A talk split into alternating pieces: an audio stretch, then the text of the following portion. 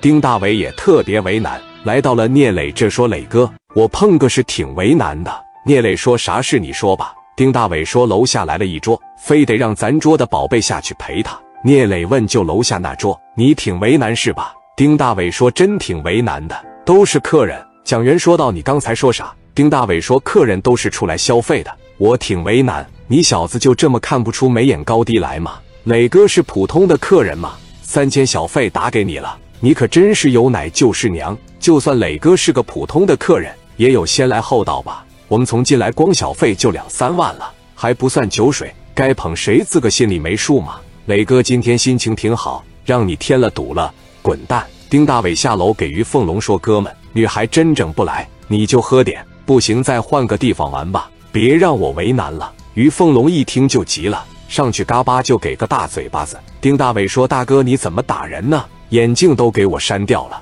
于凤龙说：“你说我为啥打你？”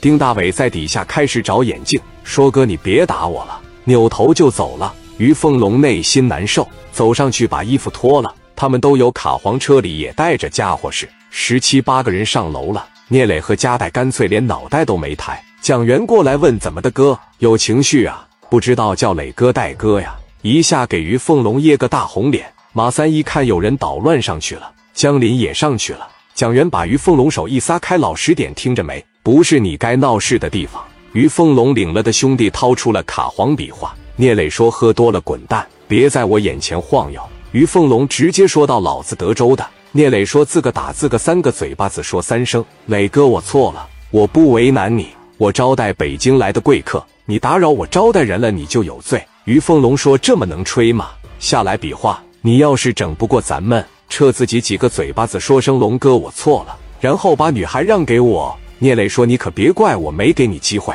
戴哥说：“不行，我也得上。”挺好的心情让他们给搅了。于凤龙说：“哥们，北京的呀，瞅你瘦的像狗，真害怕打死你。”二十多个人从楼上呜呜的就开始往下下，来到了放杂物的小院。聂磊说：“拿枪去。”兄弟们就都拿了。于凤龙几个兄弟从车里也蹦出来，拿着五连子。聂磊把于凤龙的枪拿过来，往胸口上一顶：“今天你不打是我养的。”于凤龙说：“你别逼我。”聂磊一瞅快失控，就及时往旁边一掌，白小航一个勾拳打过去，朝着于凤龙的脚面上嘎巴就是一下。任浩刚跟磊哥想表现，五莲子朝着人群里就干，刘毅专打于凤龙。于凤龙后边那十七八个小哥们拿着卡簧在这走，光比划不敢扎，弹出来了六七个枪朝他们脚底下哐哐打的。这时聂磊把于凤龙给薅起来了，我告没告诉你？扇自己就能了的事，非得在这挑战我的底线。